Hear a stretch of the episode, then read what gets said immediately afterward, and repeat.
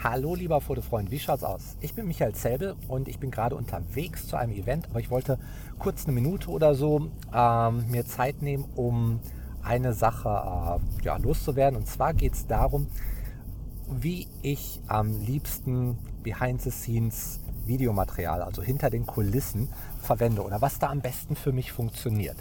Ja, weil das ähm, ist eine Frage, die öfter mal kommt. Deshalb gehen wir einmal darauf ein, wie man am besten Behind-the-Scenes-Material produziert und dann, wie man es verwendet. Weil die Produktion muss nicht kompliziert sein. Du kannst einfach eine Kamera auf einem Stativ irgendwo in die Ecke stellen, wo die ganze Szene halt äh, zu sehen ist. Das kann da statisch sein, das kann dein, dein, dein Handy sein oder irgendwas. Das kann sogar das Handy des Modells sein, aber darauf gehen wir später nochmal ein. Ähm, du kannst natürlich auch einen Assistenten, eine Assistentin haben, die das Ganze filmt. Meinetwegen von einem Monopod aus, aus verschiedenen Perspektiven. Das lässt ein Fotoshooting natürlich gleich viel größer erscheinen, so gesehen. Aber das allein hat äh, erstmal noch keinen Nährwert. Genau.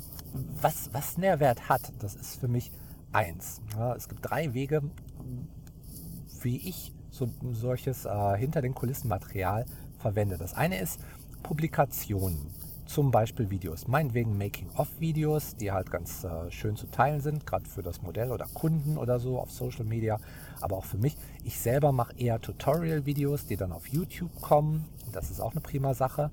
Oder aber äh, in, in, in, statischen geschriebenen Artikeln. Ja, ich kann Pull-Frames aus dem Video rausziehen, um Szenen zu erklären. Halt auch als, als äh, Artikel. Das muss also gar kein Video bleiben. Das ist der erste Use Case. Der zweite ist für mich selber als Referenz, wenn ich nachschauen will.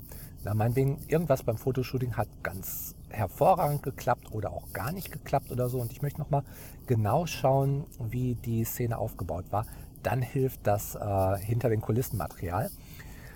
Der dritte Anwendungsfall, das ist speziell für Modelle, die mich noch nicht kennen, neue Modelle und speziell für Fotoshootings, die vielleicht ein bisschen äh, äh, wie soll ich sagen, ein bisschen riskanter für das Modell sind, Akt- oder, oder Erotik-Szenen oder sonst was, wenn ich dem Modell anbiete, dass wir äh, ein komplettes Making-of-Video filmen auf ihrem Smartphone von einem Stativ aus, dann kann sie halt total sicher sein, dass während des Fotoshootings nichts passiert, was jetzt irgendwie äh, schlimm wäre, weil dann, dann hätte sie es auf ihrem Telefon auf Video und, und im Ton und alles. Von daher, das ist auch eine prima Sache, dass, ähm, dass, dass, dass wir dem Modell anbieten. Auf Ihrem Telefon machen wir ein Behind the Scenes von der gesamten Nummer. Das wären so die drei Fälle, die für mich am besten funktionieren. Und äh, ich würde dir empfehlen, wenn du es nicht sowieso machst, stell beim nächsten Mal eine Kamera auf für Material hinter den Kulissen und äh, wenn du es hinterher dann doch nicht gebrauchen solltest, du kannst es ja immer noch löschen. In jedem Fall wünsche ich dir viel Spaß und gut Licht noch.